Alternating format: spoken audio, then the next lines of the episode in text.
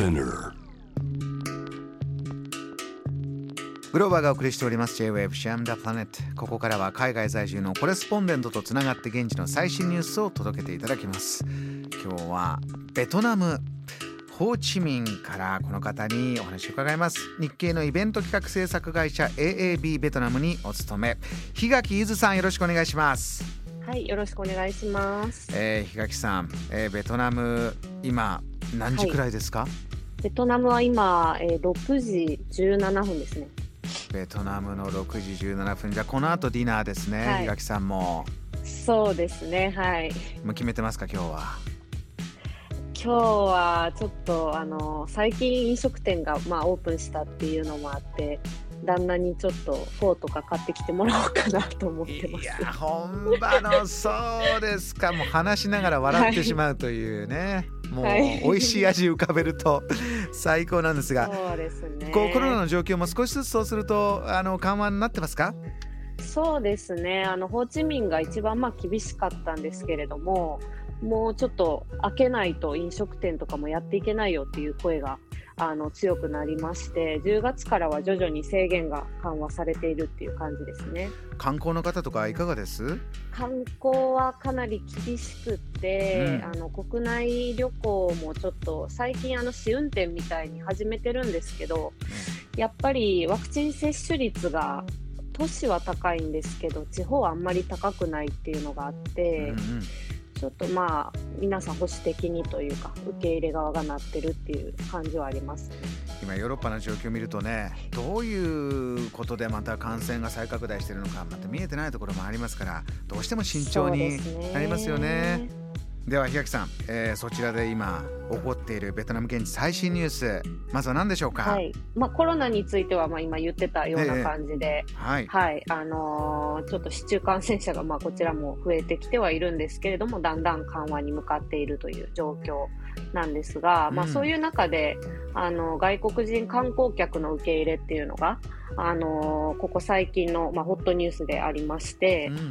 であのダナンとかあの皆さんご存知だと思うんですけれどもあのそういったリゾートのところで試験的にあの海外からの観光客の受け入れっていうのを始めてます。うーん。あのそれこそあのこの番組でも取り上げたんですけれどもベトナムあこれ行ってみたいなって思ったのがあの10年越しについに地下鉄がはいはい。開通したっていうニュースありましたね、そうなんです。あはれはもう乗ったりしました？いかがですか？い。いや、あの、実は地下鉄、これ、あの、ホーチミンがニュースがなさすぎて、ちょっとあの、ハノイのニュースになってしまってて、私ちょっと乗れてないんですよ。そうか檜垣さんいらっしゃるのはホーチミンでこのメトロが運行始まったのはハノイなんですねそうなんです。ええハノイなんです。うんどういったことになってますか？ニュースとしてはそちらはこちらもいろいろコロナの影響とかで遅れてたっていうのもありまして、まあ、10年越しって先ほどおっしゃってたんですけど、もう本当楽しみにしてた方が、あの、たくさんおられたみたいで、ええっと、6日が初日だったらしいんですけど、延べ3万9520人が乗車したっていうことで、ちょっとこれがあの、多いのか少ないのかっていうのは正直わからないんですけれどもちょ。っと現コロナ現場でねどれぐらいのムードかっていうのをこう体験したいですねこういうニュースは。そうですね、まあ、盛り上がってたみたいですけども、やっぱりちょっと、まあ、まだ感染のリスクみたいなのが怖いから、ええあの大好きな人は、すごく興味がある人とか乗ったんじゃないですかね。なるほどあのはい日本は鉄道ファン大勢いますからねこれはもう行きたい方大勢いらっしゃると思います。東垣さんもう一つ、ね。あのはい。最後にスポーツの話題もあるそうですね。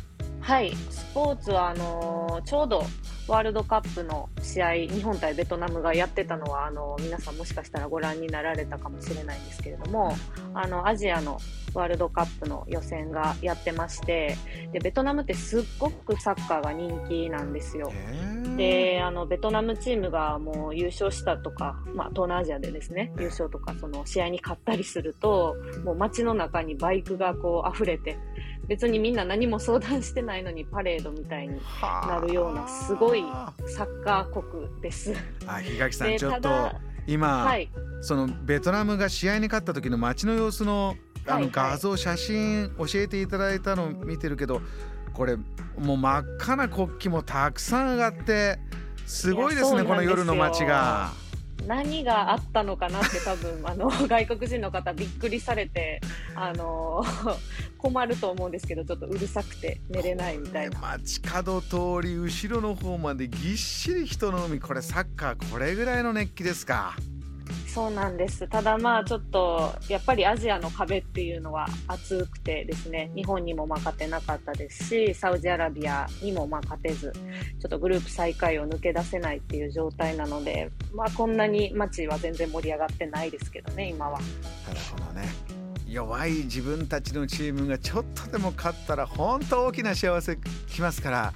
ちょっとそうですね。そういう気持ちで次からベトナム代表の試合私も応援したいと思います。そうですね。ぜひベトナムを応援してください。一緒に。日垣さん今夜もお忙しいところお話ありがとうございました。いえいえいえありがとうございます。美味しいフォーを召し上がってください。あありがとうございます。いただきます。